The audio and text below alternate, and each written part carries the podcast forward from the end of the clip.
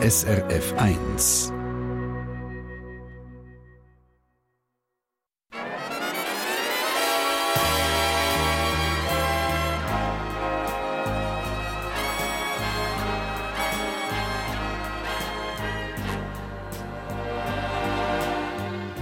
Persönlich.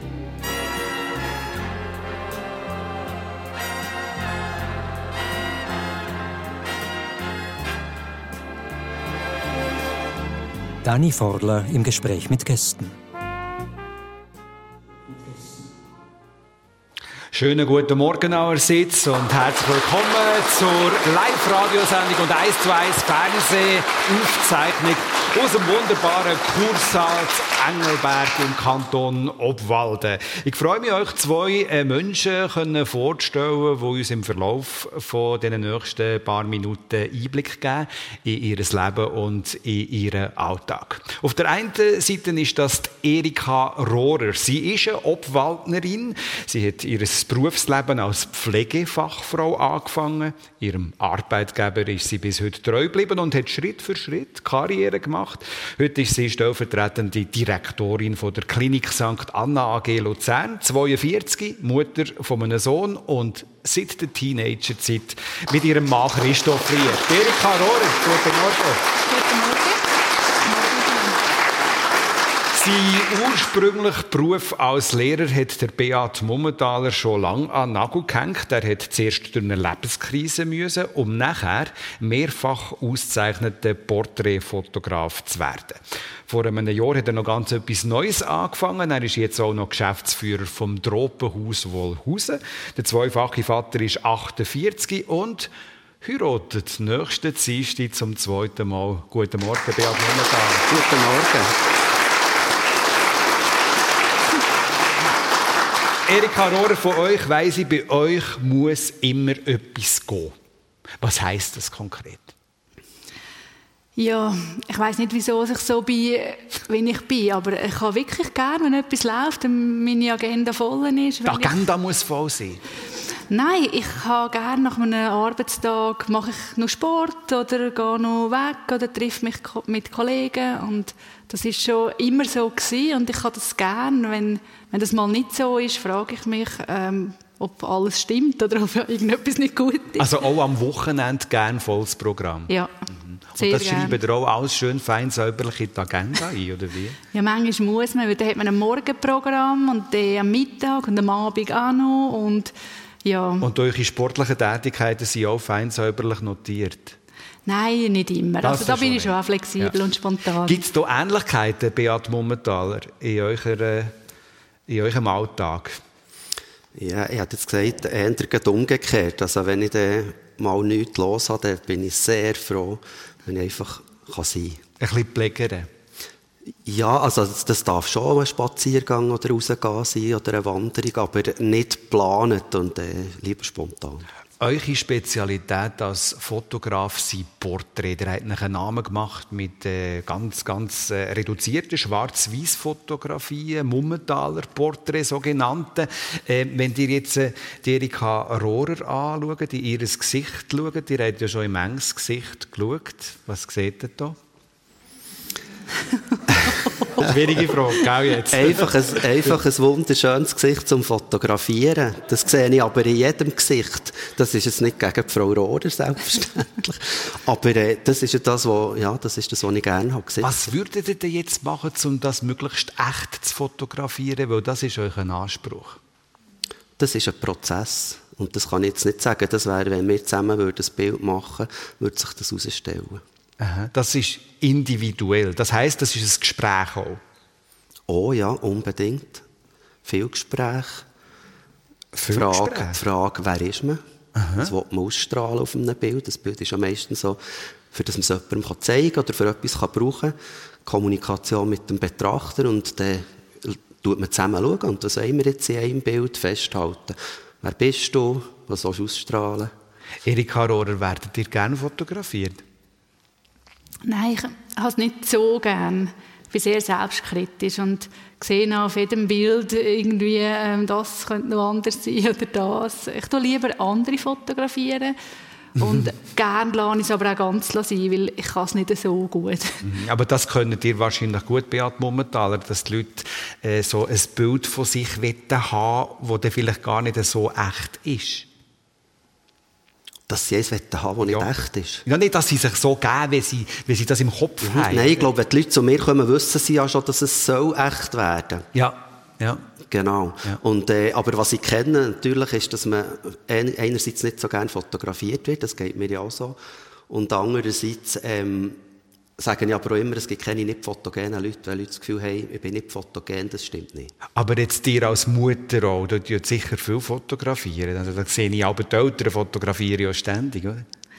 Ja, ich tue ähm, gerne meine Kleinen fotografieren, um all die schönen Momente festzuhalten, die man eben leider viel zu schnell wieder vergisst. Das mache ich schon gerne. Und gleichzeitig werde ich mir aber immer wieder in Erinnerung rufen, dass es genauso schön ist, gerade die Realität nicht durch die Linse, sondern mit, den, mit meinen beiden Augen wahrnehmen. Und darum probiere ich auch bewusst, mal wieder das Handy wegzulegen und, und nicht zu fotografieren, sondern einfach zuzuschauen. Beat Momentaler nickt. Ja, absolut. Das ist ja, das ist ja sehr wichtig jetzt in dieser Welt, wo jeden Tag Milliarden von Bildern entstehen mit Handy und so weiter, mhm. dass man den äh, Moment einfach auch sonst geniessen kann. Ja, aber ich habe jetzt gesehen, hier im Publikum auch ist schon fotografiert worden, wie verrückt heute Morgen. So sind wir mittlerweile gewickelt, oder? Äh, die Frage ist einfach, schauen wir es überhaupt noch an. Wie habt ihr das gemacht mit euren Kindern? Ja, die kommen bei mir eben schon zu kurz mit Fotografieren. Schon? Viel, ich bin ja nicht ein Fotograf, der irgendwie in der Freizeit eine Kamera mit sich herumträgt. Ja. Und das nehmen Sie sich nicht übel jetzt, dass die keine Kinderfotos gemacht haben oder nur wenig? ich glaube nicht. Die, die, es gibt, sind schön. die sind, äh, Erika äh, Rohrer, ihr seid Mutter, habe ich gesagt. Ihr seid stellvertretende Direktorin von der Klinik St. Anna AG Luzern. Äh, ihr seid sportlich sehr aktiv, es habt gerne ein volles Programm. Ihr seid auch jemand, der als Hobby immer wieder eine Weiterbildung macht. Im Moment ein Fernkurs in angewandter Wirtschaftspsychologie. Was ist das, was euch hier antreibt, solche Sachen zu machen? Also jetzt konkret diese Weiterbildung mache ich, weil ich möchte verstehen, wie Menschen funktionieren. Ich habe ähm, viele Weiterbildungen gemacht, jetzt, wo über Volkswirtschaft und Betriebswirtschaft, all die Zahlen und äh, ja, die ökonomischen Verständnisse da wollte ich wissen, wie eben Menschen funktionieren und wieso sie so sind, wie sie sind, so das subjektive Empfinden. Man fragt sich jetzt einfach vielleicht, wenn man euch hört, dass, äh, ja, wann machen die denn das noch? Also als Mutter, als mhm. jemand, der dermassen im Berufsleben gefragt ist, oder? Wann machen die das noch? Ja, ich, ähm, ich tue viel am Abend lehren oder am Wochenende. Ich habe, ähm, wenn ich vom Arbeiten heimkomme, tun wir meistens zusammen zu Nacht essen. Also meine Mann, der Christoph, mein Sohn, der Sammy und ich.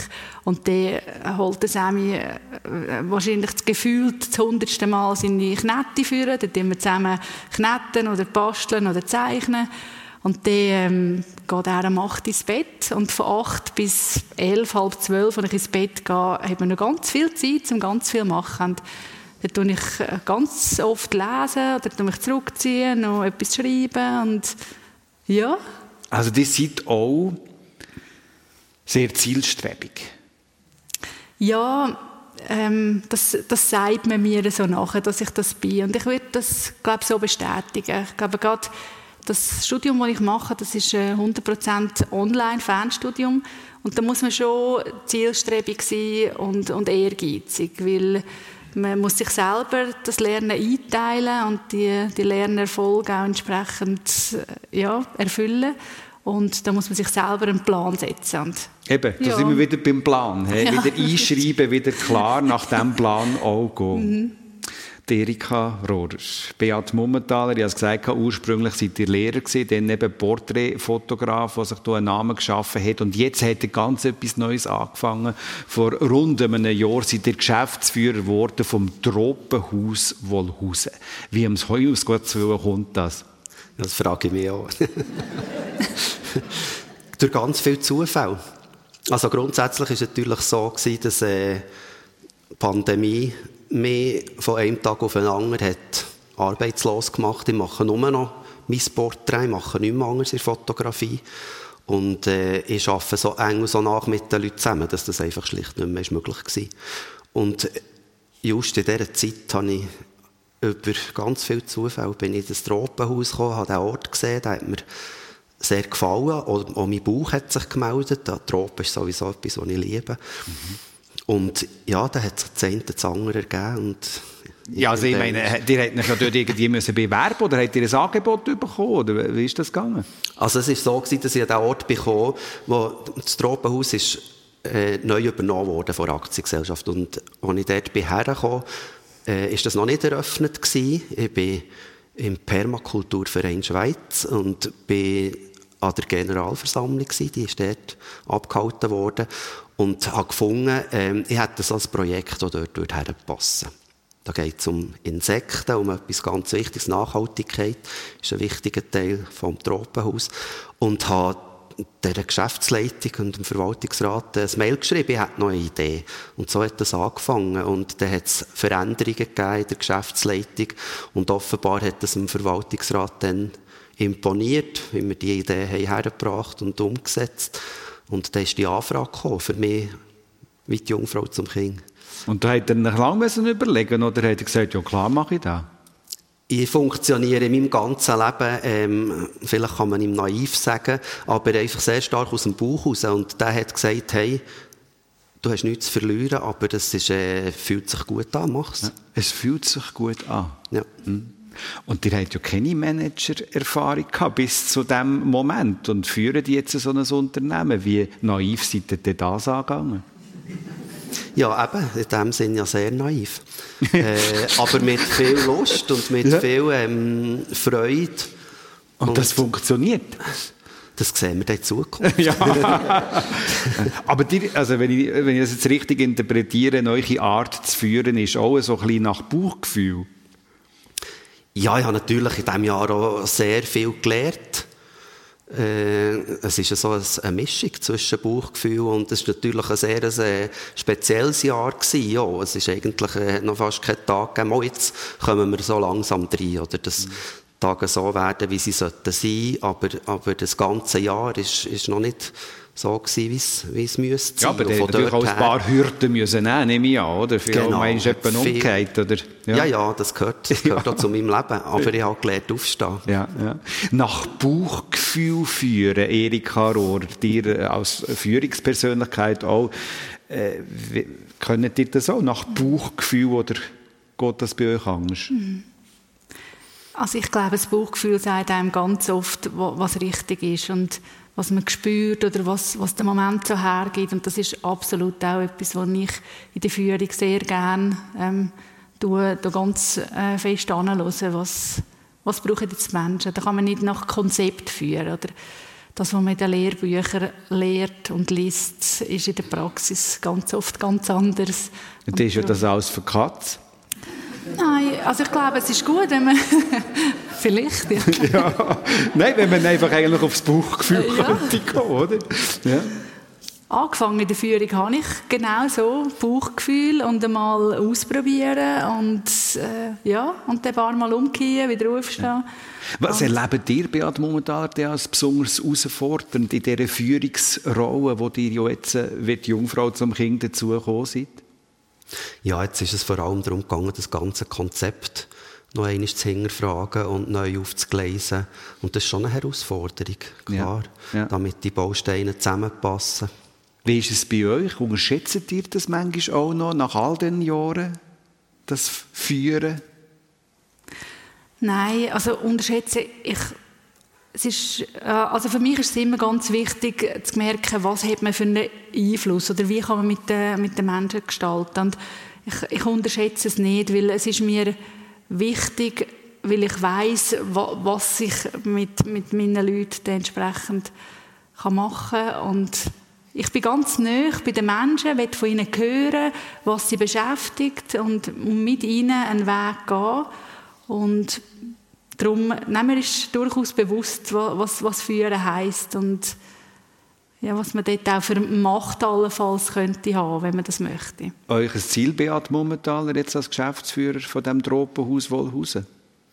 Ja, das ist ganz einfach, das Tropenhaus wieder auf sichere Beine zu stellen. und ihm eine Zukunft geben. Toi, toi, toi. Beat Mummentaler, Geschäftsführer Tropenhaus Wollhausen und Fotograf hier in der Sendung persönlich. Er ist also in dem Sinn ins kalte Wasser gesprungen und hat hier etwas Neues angefangen. Und mit dem kalten Wasser hat auch Erika Rohrer bei uns hier in der Sendung persönlich. Sie springt öppe die ins kalte Wasser. Ihr seid Winterschwimmerin. Mhm.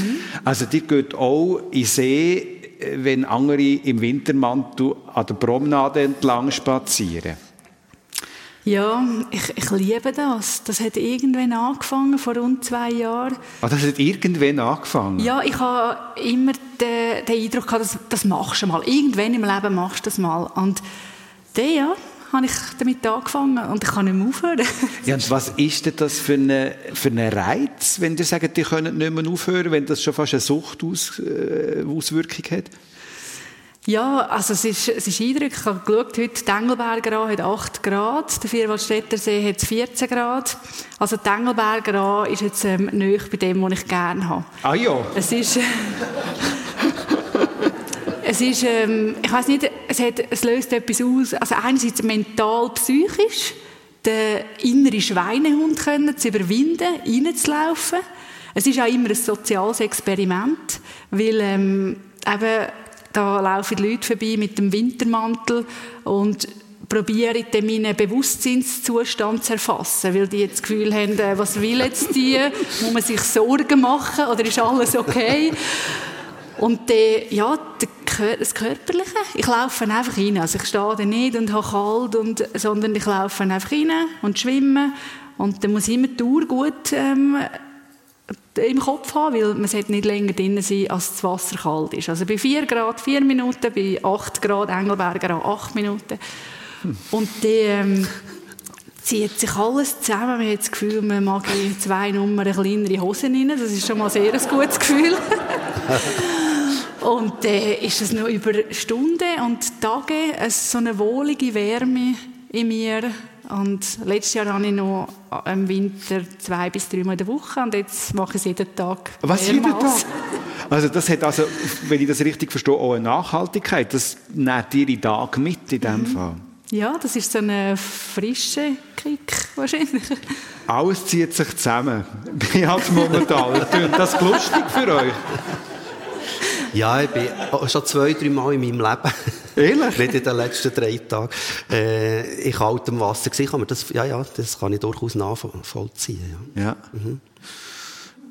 Ich jetzt noch nicht, aber äh, wir müssen vielleicht mal einiges äh, daran arbeiten. Das hat auch ein bisschen mit dieser Zielstrebigkeit zu tun, habe ich irgendwie das Gefühl bei euch. Oder? Also das ist jetzt meine Interpretation. Erik Harro, die sind eh Sportliche. Die machen jeden Tag eine Stunde Sport. Die sind noch im Turnverein Wille bei Sarne in einer Volleyballgruppe da muss etwas gehen, also auch körperlich.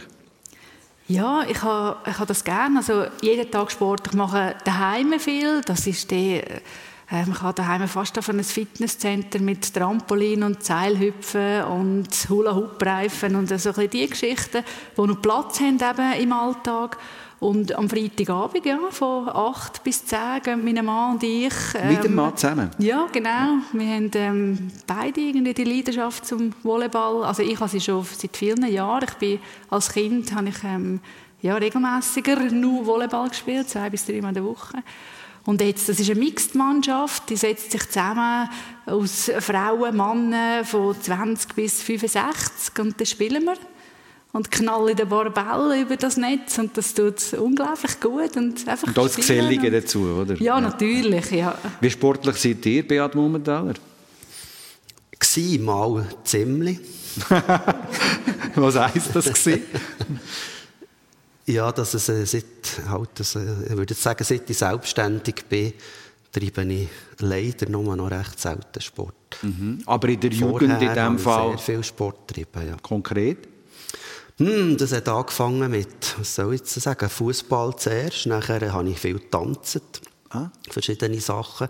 Und dann habe ich äh, Volleyball noch mal gespielt, aber was ich mich dann unbedingt habe zum Passsurfer knurren, weil ich einfach ja. halt von der Grösse her nicht länger, habe ich, habe ich nicht mehr wollen. Mhm.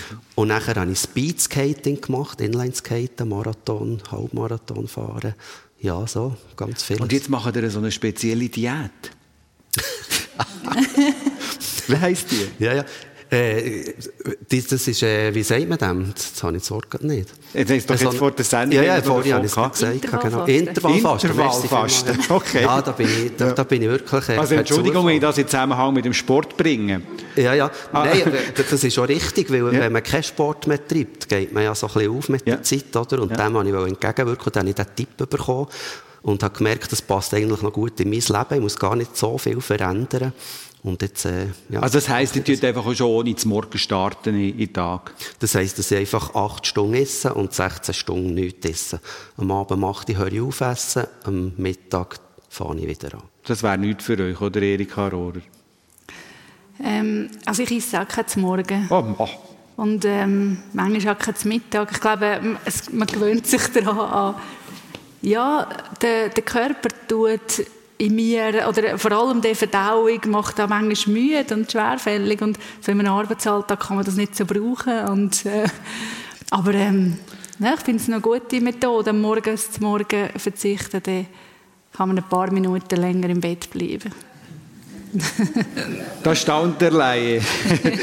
in der Sendung persönlich auf SRF 1 haben wir jetzt erfahren, dass der Beat Mummentaler in der Jugend mal eine sportlich war. Er ist in Reichenbach im äh, Kanton Bern, im Kandertal, aufgewachsen mit zwei jüngeren Geschwistern, aufgewachsen äh, mit einem äh, jüngeren Brütsch, äh, mit, einem, mit einer jüngeren Schwester, zwei Jahre jünger, und einem Brütsch, elf Jahre jünger. Der Vater ist Coiffeur und Jodlerkomponist, Dirigent gewesen, Mutter Hausfrau und Trachtengruppe-Präsidentin. Was ist das für ein älteres Haus gewesen, inklusive Coiffeursalon, Beat Mummentaler? Ja, eben, ein, Haus inklusive Coiffeursalon, das heisst von der Küche direkt in den Salon. Und meine Mutter hat natürlich auch viel im Salon mitgeholfen, also das ist äh, für uns ja ganz normal gewesen, dass Coiffeuse nachher in die Küche kann, das Neune nehmen oder das Kaffee trinken. Immer ein bisschen Horte. Hätte ich jetzt nicht so in Erinnerung. Nicht so in. Erinnerung. Ja. Was für eine Rolle hat das Traditionelle gespielt in dieser Kindheit? Ja, das ist natürlich sehr stark gewesen. Durch das, dass beide Eltern ähm, ja, sehr traditionell waren. Eben der Vater als Komponist und Dirigent von Jodlerclub und äh, Mutter Trachtengruppe. Das hat uns natürlich äh, auch geprägt. Also da ist man halt immer auch mit an, an verschiedene Anlässe. Ich habe sogar auch mal äh, gejodelt als Bub. Ja, so. Als Bub gejodelt und das ist etwas, was ihr heute noch könntet? Nein, nein, nein. Aha, okay. Eine gute Antwort war, sonst hätte ich gesagt, könnten wir doch schnell das Müsterli hören. Oder? Ja. Aber offenbar hat euch das auch gefallen, oder? Dort dabei zu sein, in Trachtengruppen unterwegs zu sein und so. Das habe ich mir nicht einmal überlegt. Das war einfach Ist- so. Gewesen. Ja. Was hat euch als Bub besonders geprägt? Ja, ich würde sagen, äh, eben, wir haben, ihr habt es vorhin gesagt, wir haben einen Bruder, der elf Jahre jünger ist, der äh, doch schon auch prägend ist, wenn man, wenn man so mit elf einen Bruder bekommt und anfängt mithelfen, mit Wingeln wechseln und äh, in der Freizeit zu ihm schauen. Und sonst, ähm, ja, mit 20 ist unser Vater gestorben. Er ist sehr früh gestorben. Das war sicher auch prägend. Gewesen. Und ihr habt auch schwierige Umstände gehabt, weil euer Vater ist alkoholkrank war. Ja, das ist ja so, genau. Ja. Hat natürlich auch damit zu tun gehabt, dass ihr wahrscheinlich als Bub schon auch gewisse Verantwortung habt übernommen für eure Geschwister, oder? Wie sieht das aus? Ihr habt jetzt vorher vom Wingelwechseln geredet. Ich denke, es hat alles auch ein bisschen damit zu tun. Die Wingeln waren noch vorher. Gewesen. Ah, okay. Genau. Ja. ja. Äh, ja, natürlich. Also wie das so ist wahrscheinlich in ihrer Familie, äh, da werden die Rollen so verteilt, wie, wie die Familie halt aufgestellt ist. Und sicher, äh, das, der Alkohol von meinem Vater war ein Thema. Gewesen. Hat irgendwo die Familie geprägt. Aber ich habe das als Kind nicht, nicht unbedingt so wahrgenommen. Aber in dem Moment, als er natürlich gestorben ist, sind sicher auch so Rollen, Rollen äh, übernehmen, das war sicher ein Thema, gewesen, schon gegenüber einem jüngeren Bruder. In der Schule, wie seid ihr aufgefallen, Beat Mummentaler? Eher negativ im Sinn der Leistungen und sonst bin ich sehr ruhiger gewesen.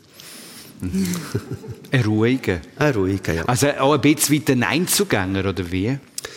Ja, das kann man, das kann man schon so sagen. Also ich habe zwar eben in dieser Zeit Fußball gespielt, aber in der Freizeit bin ich, bin ich sehr oft einfach auch gerne allein gewesen. Ja. Natur. Ja.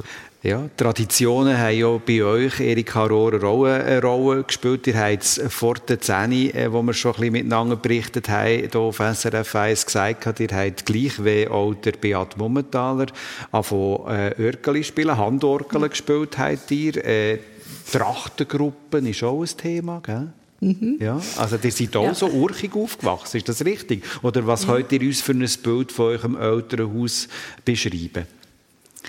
Ja, urchig. Also ich bin schon traditionell aufgewachsen. Ich bin ähm, in Sachsen habe ich meine Kindheit und Jugend verbracht und ja, ich habe Handorgel gespielt. Ich bin im Trachtenverein gewesen. Ich hatte eine wunderschöne Tracht gehabt. Die ähm, habe ich auch nicht mehr. die geht mir auch nicht mehr. Aber ähm, ja, ich habe ähm, einen jüngeren und einen älteren Bruder. Darum, ich war dort im Sandwich, und mich immer ein bisschen durchkämpfen dass ich zu meinen Rechten gekommen bin. Mhm. Und, ähm, aber ja, meine, unsere Eltern haben uns traditionell erzogen, auch Bodenhaftung gegeben, uns Werte und Haltungen vermittelt, die wo, wo uns haben lassen, ähm, bescheiden und auch zurückhaltend mit, mit Ressourcen umgehen, also nicht verschwenderisch sein, höflich sein, all die, finde ich, zentralen Werte, ähm, die sie uns vermittelt haben und auch konsequent eingefordert. Also strenger gezogen ja. heisst das? Ja, mein Daddy ähm, ist, ähm, ist ein strenger gewesen. Der hat ähm, geschaut, dass wir auch gute Schulnoten heimbringen und hat uns, meine Brüder und mich, sicher auch zu dem gemacht, wo wir sind, mit dieser Zielstrebigkeit. Ah, das Wort Zielstrebigkeit. Ja, ja es ist schon ja. ist wichtig gewesen. Ich musste viel müssen lernen, damit ich äh, Noten ähm, auch entsprechend eingebracht habe.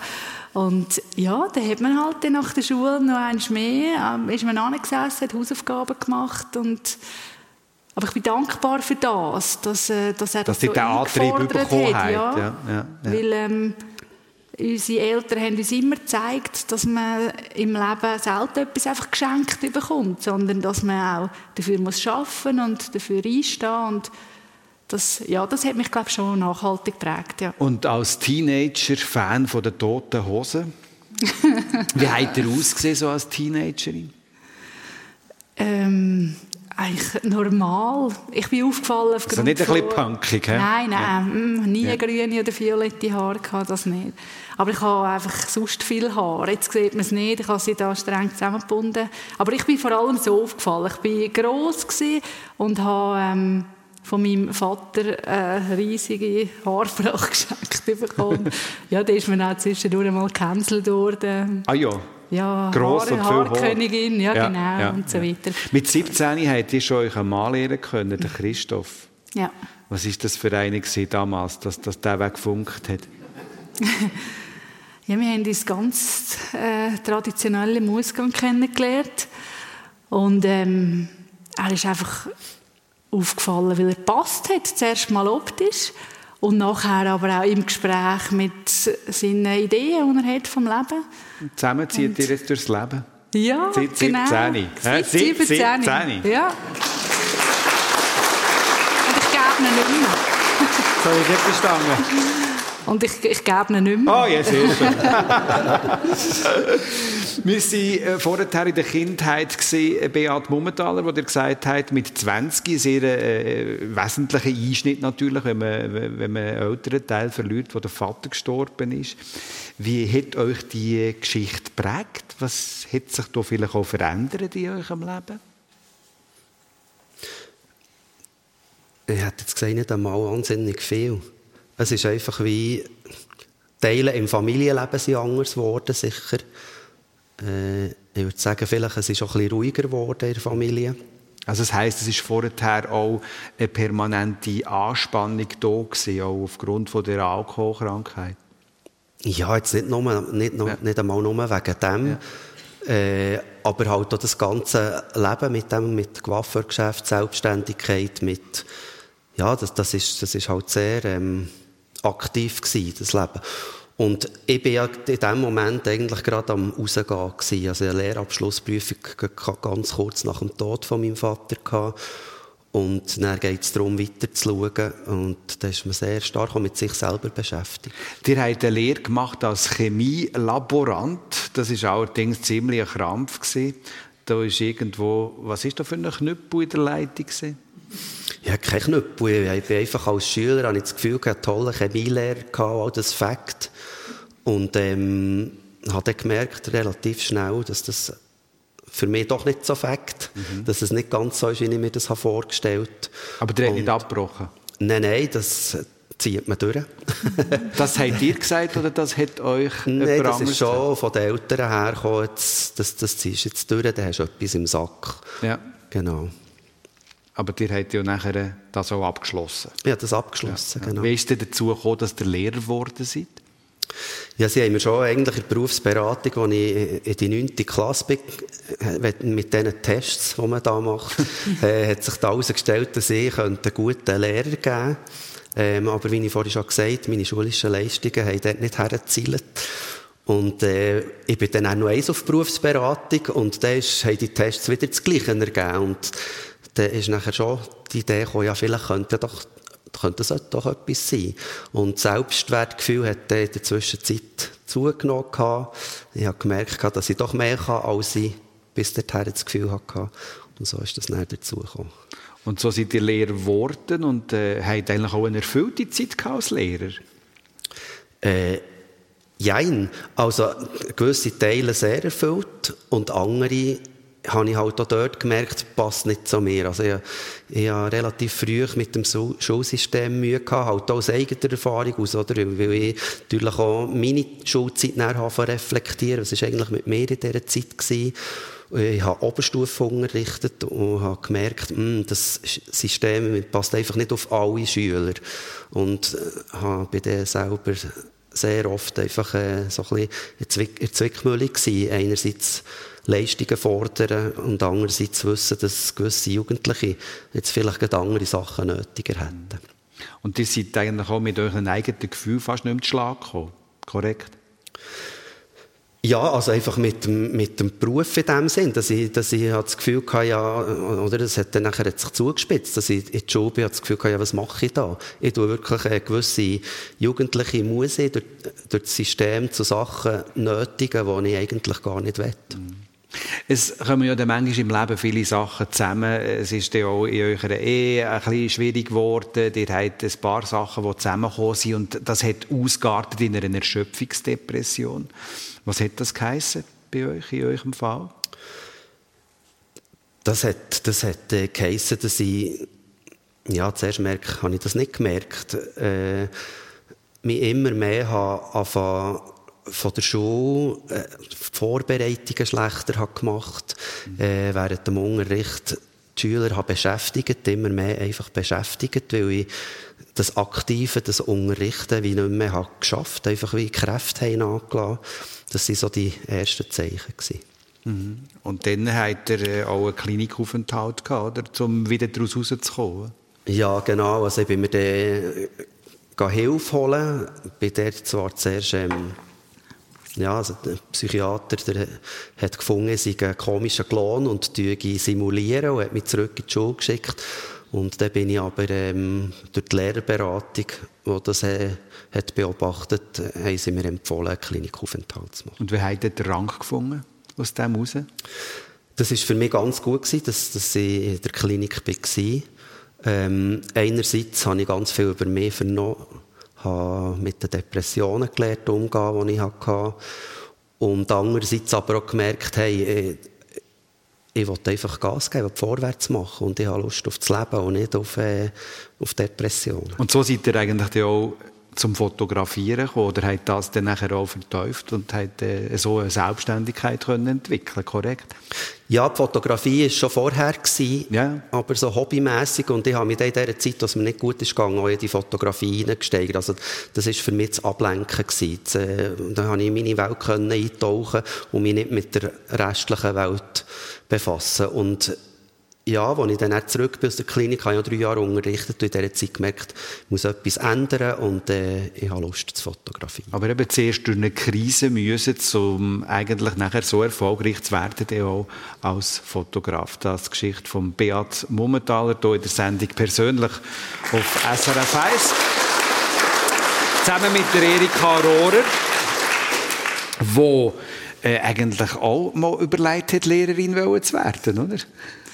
Ja, das stimmt tatsächlich. Also es haben sich wenige Berufswünsche bei mir ähm, herauskristallisiert, als ich noch jünger war. Und einer davon war eine Lehrerin. Und ich konnte mir das sehr gut vorstellen. Aber? Aber es ist vor allem daran gescheitert, ich leide oder habe gelitten fest an Heimweh. Und ich habe mir zu dem Zeitpunkt damals nicht können vorstellen in ein Lehrersemi auf Hitzkirch oder wo auch immer, auf Sachsen, oder? Ist das eine riesige Distanz. Und darum ist es unter anderem an dem gescheitert, ja, dass ich ja. nicht Lehrerin geworden bin. Aber Pflege ist ja schon euch ein Ding geworden, oder? Pflegefachfrau geworden, dort seid ihr sicher auch als junge Frau schon sehr konfrontiert worden, auch mit schwierigen Aufgaben, oder? Ja, das, ähm, das, ist, das ist tatsächlich so. Ich finde, äh, ich habe mich äh, früher immer gefragt, wieso muss man 18 sein, damit man kann, ähm, Krankenschwester oder Pflegefachfrau werden kann. Und habe so Vorpraktikum und äh, 10 Schuljahr und so müssen machen. Und als ich nach 18 war und in den Beruf einsteigen, in die Ausbildung, habe ich relativ schnell gemerkt, dass es gut ist, dass man 18 ist weil man wird konfrontiert mit ganz vielen Situationen rund ums Leben, wo, wo schön sind, wo aber auch traurig sind, mit Schicksalsschlägen, wo man mit 18 eine ganz andere Ideen hat im Leben oder andere Probleme. Hattet ihr da noch ein Bild von dieser Zeit, wo geblieben ist, von, einer, von einem Schicksal oder von einer Geschichte, die ihr erlebt oder der Tür müssen? Ich habe ganz viele verschiedene ähm, schicksalhafte oder äh, verschiedene Geschichten erlebt. Aber eine, glaube ich schon, hat mich geprägt, als ich äh, auf der Intensivstation geschafft habe und dort äh, über viele Wochen oder Monate sogar den gleichen Patienten betreut habe. Und ja, dürfen zu erfahren, was, was das mit einem Menschen macht, plötzlich in einem fremden Setting zu sein, es geht einem nicht gut und man selber als junge Pflegefachfrau ist dort zuständig für, für den Menschen, der da vor einem ist. Und das hat mich schon noch geprägt. Vor allem habe ich den Patienten betreut, nachdem er einen, Selbstmordversuch gemacht hat. Und das, das, löst schon in einem aus, ja, was, was treibt Menschen zu solchen Entscheidungen und wie geht man jetzt mit dem um, dass er nur am Leben ist und was, was macht das mit ihm, was macht das mit einem selber.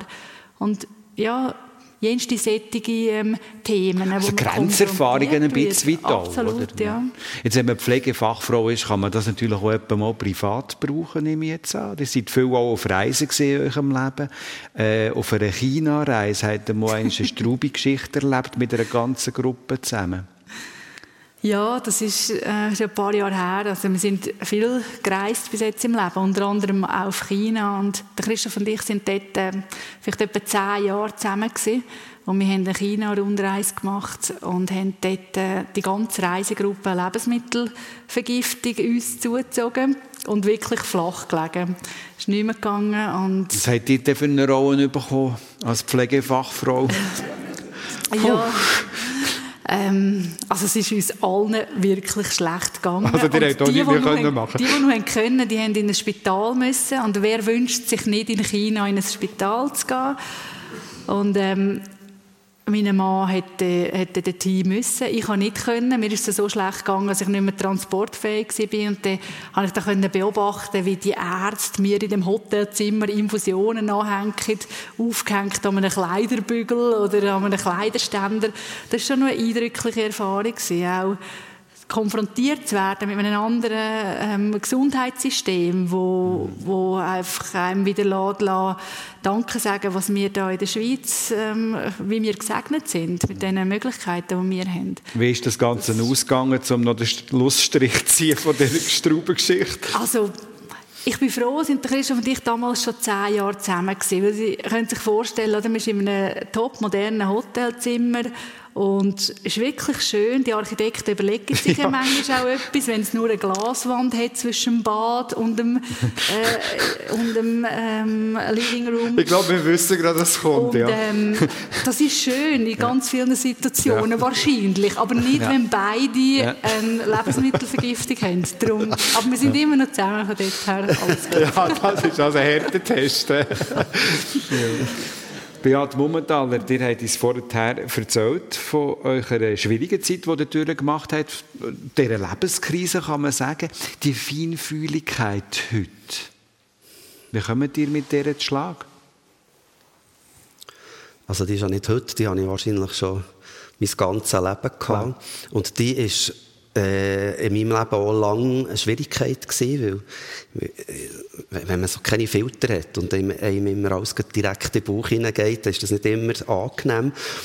Mit dem Fotografieren habe ich aber äh, auch einen Weg gefunden, eben mit dem umzugehen und die vermeintliche Schwäche in eine Stärke umzuwandeln. Und mittlerweile weiss ich natürlich, dass die Feinfühligkeit da ganz viele Vorteile mit sich bringt. Und ihr habt jetzt nicht das Gefühl, das könnte euch nicht mehr passieren, oder? Dass, dass, dass ihr jetzt wieder in einer so einer Erschöpfung landet? Nein, das kann mir nicht mehr passieren, ja. äh, weil ich so viel über mich habe gelernt habe, wie ja. mit Depressionen umgehen, aber, aber auch sonst äh, Lust, Freude am Leben und Zielsetzung und so weiter. Ja. Nein, das ist wichtig. Jetzt haben wir auch erfahren, dass ihr, wie die Jungfrau zum King, als Geschäftsführer tätig seid von dem Tropenhaus Wohlhausen. Wenn das irgendwie einfach so äh, passiert ist und wie das jetzt seit gut einem Jahr auch tut passieren. Die sind aber nebenbei immer noch Fotograf. Die machen immer noch die, die Porträts, die schwarz-weiß äh, Porträtfotografien. Wie geht das nebeneinander? Da ich meine Porträts, also auch schon vorher, recht exklusiv mache. Das heisst, das hat auch mit meinem Werdegang als Fotograf zu tun, dass ich irgendwann habe gefunden ich will wirklich nur noch Bilder machen, wo ich Lust habe und ich will nur noch für Leute Bilder machen, die wirklich das wollen, was ich mache. Ähm, das heisst, ihr macht das nicht alltag? Nein, das mache ich nicht alltag, ja, genau. Ja, ja. Und von dort her ist es sehr konzentriert und fokussiert und hat nebendran einen ganz guten Platz. Ich habe auf eurer Internetseite gesehen, ihr habt ja unglaublich viele auch prominente Persönlichkeiten schon fotografiert. Wie ist denn das eigentlich? Gerade jetzt prominente Leute, seien das jetzt Musiker, Künstlerinnen oder auch äh, Bundesrätinnen, Bundesräte, die auch das Bundesratsfoto im 2017 geschossen hat, auf sehr spezielle Porträtart und Weise. Die Leute, die es eigentlich gewonnen sind, in der Öffentlichkeit stehen, wie kommt man an die Echtheit. Die sind ja gewohnt, dass sie sich so geben, wie sie sich gerne sehen. Was ist das für ein Prozess? Ja, das ist, das ist noch äh, speziell. Also, ich sage immer, für mich ist am schwierigsten, Models oder prominente Leute zu fotografieren, weil die halt sich gewöhnt sind, vor der Kamera zu stehen. Und weil es dort viel schwieriger ist, ich suche das Persönliche, ich suche genau nicht das Gesicht, das sie aufsetzen, wenn sie merken, dass die Kamera auf sie gerichtet ist. Aber andererseits muss ich auch sagen, in den meisten Fällen, wenn ich prominente Leute fotografiere, ist das aber auch nicht so ein Prozess, wie wenn ich meine Porträts schon mache. Ähm, dann ist das äh, im Zusammenhang mit einem anderen Auftrag gewesen, in der Vergangenheit. Und meistens hat das relativ schnell müssen gehen. Jetzt auch beim Bundesratsbild. Die Leute haben, die, die lösen sich ja nicht auf den Prozess in dem Moment. Sie haben nicht stundenlang mit allen geredet, oder? Nein, nein, gar nicht. Ja. Also es gibt Einzelne, die... Ja ja, wo, wo man sogar bekocht wird oder so. Aber, ähm, Bundesrat? Äh, nein, nicht Bundesrat. Nein, nein, das ist, der Bühne, der Bühne Huber hat mich ja. bekocht. Das sind natürlich wunderschöne Momente, ja. wo ich da reingehe, die ich halt liebe, wenn ja. man den Menschen auch sieht dahinter. Aber das ist gerade bei Prominenten eher die Ausnahme. Die haben ja gerne Falten. Ja. Zum Fotografieren. Das ist ja das, wo eigentlich die, heutzutage wird ja alles glättet. Also in dieser Welt von Instagram und dieser ganzen Social Media Geschichte wird, werden Filter angewendet, um möglichst ewig jung oder noch jünger auszusehen.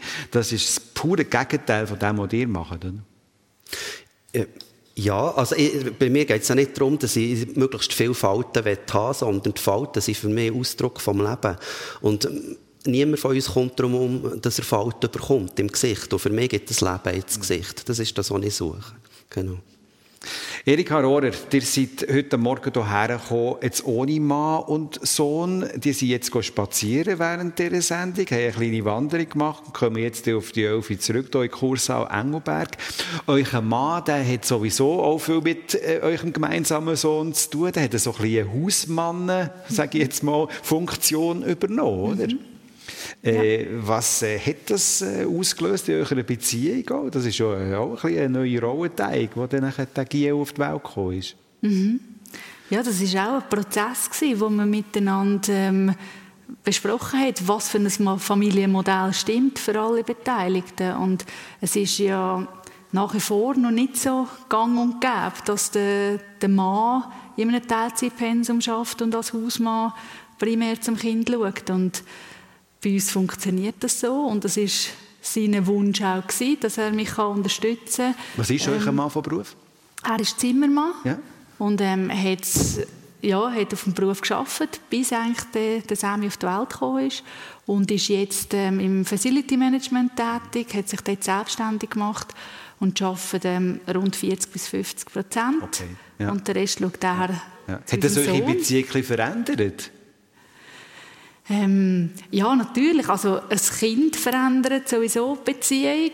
Und überhaupt, ähm, er ist konfrontiert mit vielen verschiedenen, auch lustigen Geschichten. Wenn er auf den Spielplatz geht mit dem Sam, ist es immer noch ein anderes Bild, als wie man sich gewohnt ist. Oder meistens ist es die Mami und das Kind dort und jetzt ist halt der Papi und das Kind. Und ist auch immer mal konfrontiert mit Fragen und auch ich war mal konfrontiert mit, mit solchen Aussagen. Ah, du gehst arbeiten und wer schaut jetzt zum Kind? Und ich habe ein total gutes Gefühl, weil nicht unbedingt die Mami muss 100% für das Kind da sein, sondern die Familie. Und der, der Sammy wird hervorragend vom, vom Christoph betreut. Die beiden Jungs, die haben ein Käferfest miteinander.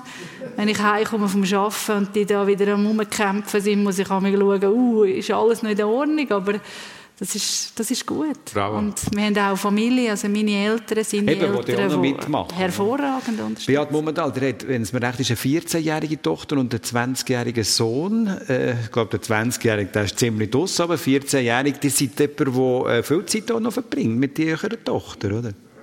Ja, wir machen seit zwei, also sie geht jetzt in die neunte Klasse ja. und seit Anfangs achter Klasse mache ich Homeschooling mit ihr und von dort her sind wir natürlich schon... Auch noch nebenbei, sehr, ja, genau, oder, oder parallel. Also. Ja. Was, was, was ist der Grund? Ja, das, das komme ich wieder zurück auf die ganze Erfahrung als selber als Schüler und dann als Lehrer, ähm, dass für mich unser Schulsystem für gewisse Kinder super passt. Bei meinem Sohn hat das glaube ziemlich gut passt. Er ist sehr äh, zielstrebig, äh, ehrgeiziger Mensch und die Tochter äh, hat man einfach gemerkt, was ist die Oberstufe ist gekommen, Säckner hat den Druck angefangen, Leistungsdruck, dann haben die Leistungen abgenommen und dann haben wir uns entschieden, dass äh, für mich ist das natürlich äh, einfach gewesen, mhm. das Gesuch zu stellen und und das geht jetzt? Das geht ja. Jetzt haben wir letzte Woche Nein, diese Woche den Lehrvertrag unterschrieben. Ah, okay. Und wohin, wohin geht sie? In welche Richtung? Äh, sie wird Pferdepflegerin. Ah, da geht's. Sie macht das Hobby. Sie, sie macht es eben besser als ich. Sie macht schon jetzt das Hobby. Ja gut, das haben die Jungen besser im Griff als damals, wo die noch Chemielaborant... Nein, mal Chemie. Chemielaborant. Ja, Chemielaborant hat gewählt, wo der doch nicht ja. da war. Nächste Dienstag ist ein grosser Tag, Beat Momentaler. 12. Oktober, die heiratet. An ja. einem Dienstag. Ja. Standesamt. Wie geht das? Was habt ihr vor? Was ist da an? Ganz einfach. Wir gehen einfach auf das Standesamt, das Speed-Programm und dann gehen wir ein feines Apero mit unseren engsten Leuten. Also schön im kleinen, kleinen Kreis. Wie lange seid ihr denn schon zusammen jetzt? Wir sind seit vier, gut vier Jahren ja. zusammen. Und jetzt der Tag, wo man sagt, ja, wir wollen zusammen weiter durchs Leben gehen. Wie habt ihr eure Hochzeit in Erinnerung? Erika Rohrer? Im Schnee geheiratet. Im Schwendikalbad oben. Also wie lange ist eigentlich neben der Langlaufloipe zu suchen. In Schnee, das heisst, ihr habt weiss getragen Ja, genau. Also kirchlich hatte ich ein weißes ja. Kleid. Ja. ja. Mhm. Ihr es noch? Ich habe es noch, ja. Habt ihr es je wieder getragen? Man sagt ja, man sollte es jedes Jahr anschauen, damit, äh, anlegen, damit anlegen, man auch, nicht anschauen, nicht anschauen ja, anlegen, damit man ja. auch eine Figur behaltet. Ja. Aber nein, es nimmt einfach keinen viel Platz in meinem Kleiderschrank weg. Und wenn ich irgendwann den Platz brauche, dann muss ich schauen, was ich mit dem mache. Aber, Aber ihr habt eins wollen. ich habe eins wollen, hätte ja auch eins können mieten Nein, ihr habt ja, eins Nein, wollen. ich wollte, dass es Warum? mir gehört. Weil, ja, ja ich habe für mich ist die Hochzeit, obwohl Christian und ich damals schon sehr lange zusammen waren, ist das einfach ein Tag, wo ich wollte, in etwas inne, ähm, ja. So Prinzessinnen-Traum ein bisschen. Ja, es, es klingt jetzt ein bisschen klischeehaft, aber wahrscheinlich ja, bin ich wirklich ein eine Schneeprinzessin ja. gewesen, ja. Darf doch. Einfach, einfach ein Kleid wählen, wo, wo mir gefällt und wo, wo stimmt und darum habe ich das gekauft, ja. Erika Rohrer, vielen herzlichen Dank, haben wir hier Einblick in euer Leben. Beat Mummentaler, vielen herzlichen Dank ebenfalls und äh, am Dienstag einen ganz schönen Tag und ganz viel Glück. Danke. In der gemeinsamen Ehe wünsche ich euch auch. Merci, dass ihr dort zu Gast seid in der Sendung persönlich. Und danke euch fürs Dabeisein, meine Damen und Herren. Ich wünsche euch einen ganz schönen, äh, schönen Sonntag noch und eine, eine gute Woche. Auf Wiedersehen miteinander.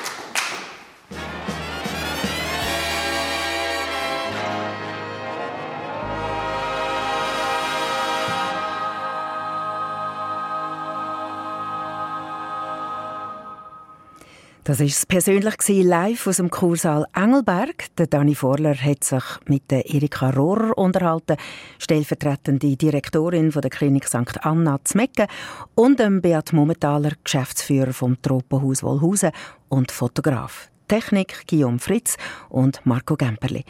Sie können die Gesprächsrunde auch sehen. Heute am Nachmittag um 4 Uhr wird sie nämlich im Fernsehen SRF 1 ausgestrahlt. Heute in der Woche ist Daniela Lager Gastgeberin. Sie hat Verena Merz eingeladen, Berufsfischerin und Hotelfachschülerin und der Erdem Tatlitschi, Inhaber vom Coiffeursalon, vom Coiffeursalon. Die Runde die trifft sich im Lorzensaal zu Cham und sie ist öffentlich. Wenn Sie möchten dabei sein dann können Sie sich anmelden. Sie finden das Formular auf srf1.ch. Eine Sendung von SRF1. Mehr Informationen und Podcasts auf srf1.ch.